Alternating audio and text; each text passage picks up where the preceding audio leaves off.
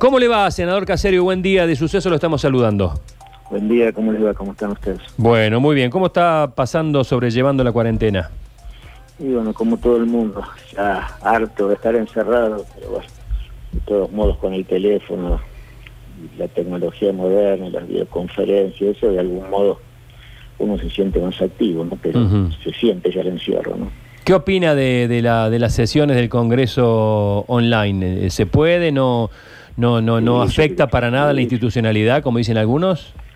Ah, yo estimo que no para nada, simplemente que hay un reglamento que habría que modificar, porque lógicamente cuando se desarrollaron estas cosas nunca nadie pensó ni que existía tampoco esta tecnología.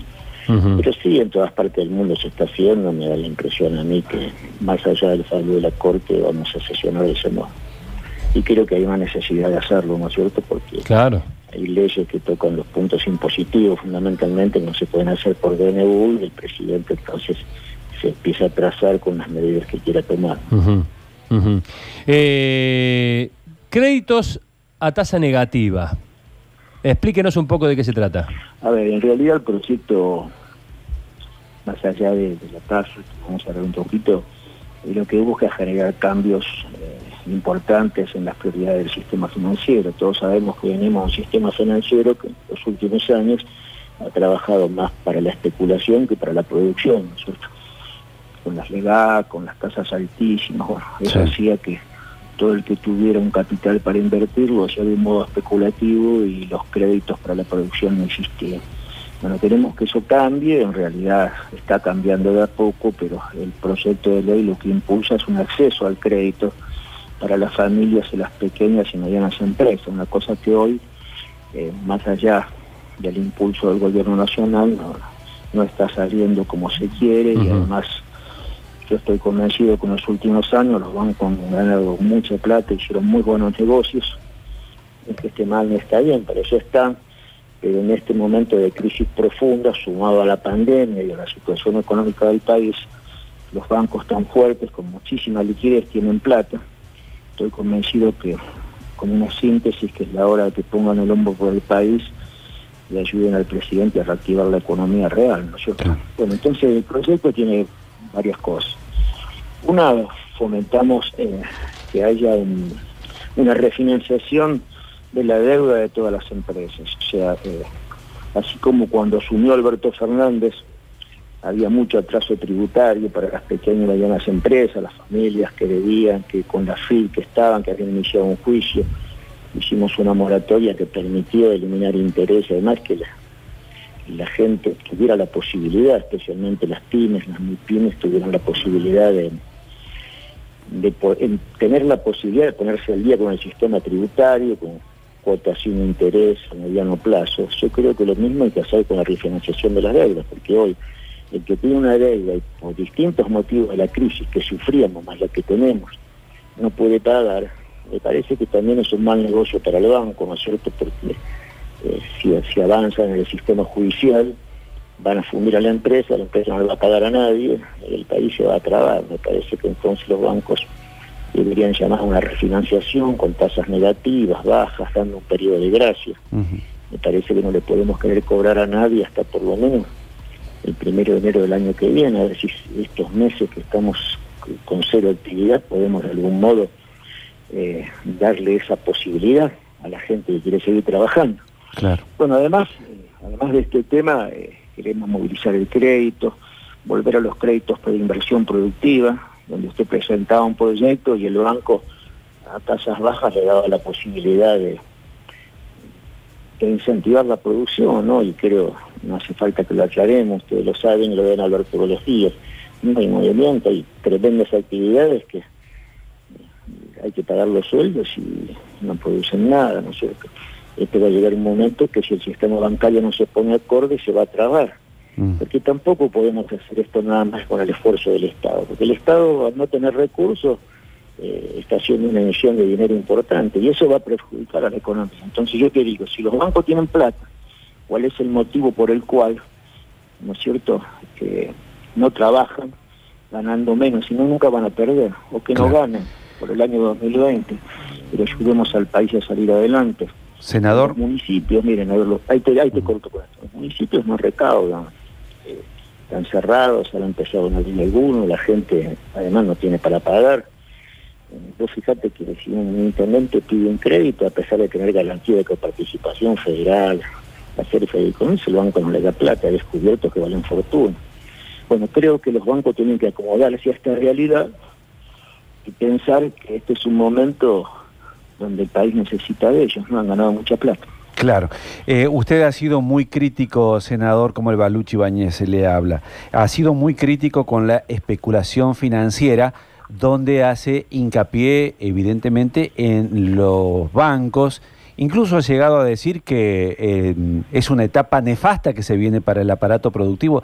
Eh, en primer lugar, ¿usted cree que esta ley puede evitar esa etapa nefasta para el aparato productivo que usted lo mencionó?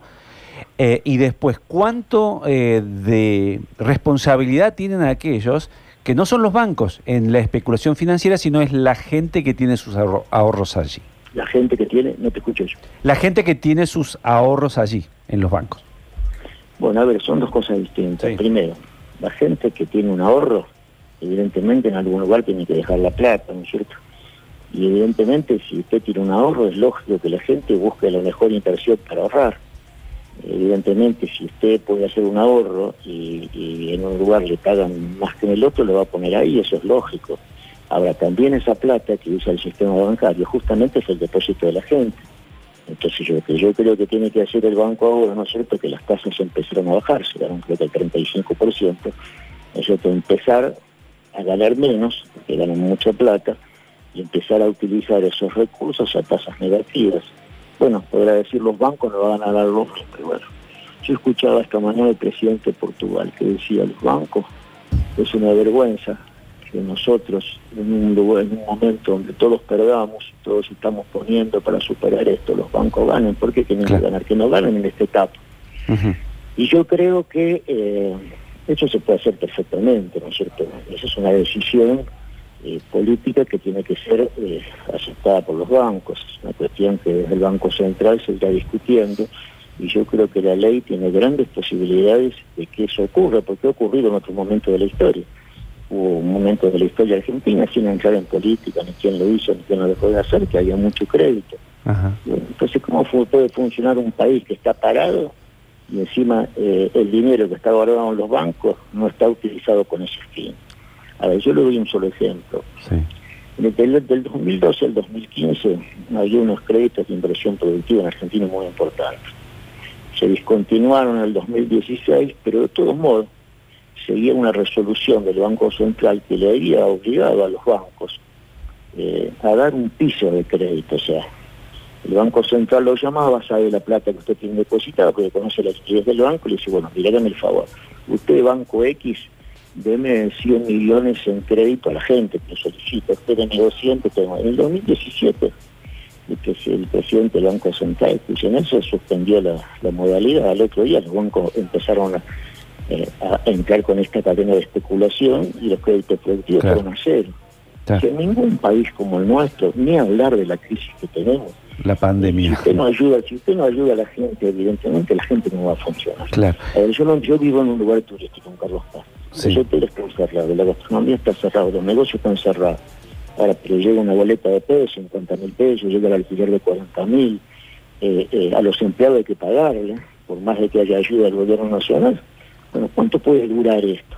Claro. Ahora, si la gente va, recurre a un banco y tiene un crédito a tasa negativa y se lo dan enseguida, porque además hay que decir otra verdad, que yo creo que la gente conoce mejor que cualquiera de nosotros, que cuando usted pide un crédito, los créditos no salen nunca, demoran meses, le dan crédito únicamente a los que ellos tienen 100% de seguridad de que los pueden terminar Claro. cobrando. No hay ningún tipo de No hay riesgo. riesgo. Hoy Los créditos no salen. Inclusive la ley da un plazo. Dice que en 10 días usted tiene que responderle a la gente. Sí. Yo conozco gente que hace cuatro meses está tramitando un crédito, siempre le falta un papel. Sí, sí, Y sí. encima paga tasas altas. Bueno, Y no estamos hablando de grandes eh, sumas de dinero, eh, No, tampoco, ¿no? Estamos hablando de las multinacionales, la- esto, esto estamos hablando de la pequeña y la mediana Por eso. argentina, que da Eh, el 75% de la mano de obra del país. Claro, claro. Eh, senador, una preguntita más y ya aquí me están haciendo seña, eh, pero le quiero preguntar algo más político. ¿Cómo vio usted a- al gobernador y al presidente en esta relación, en este marco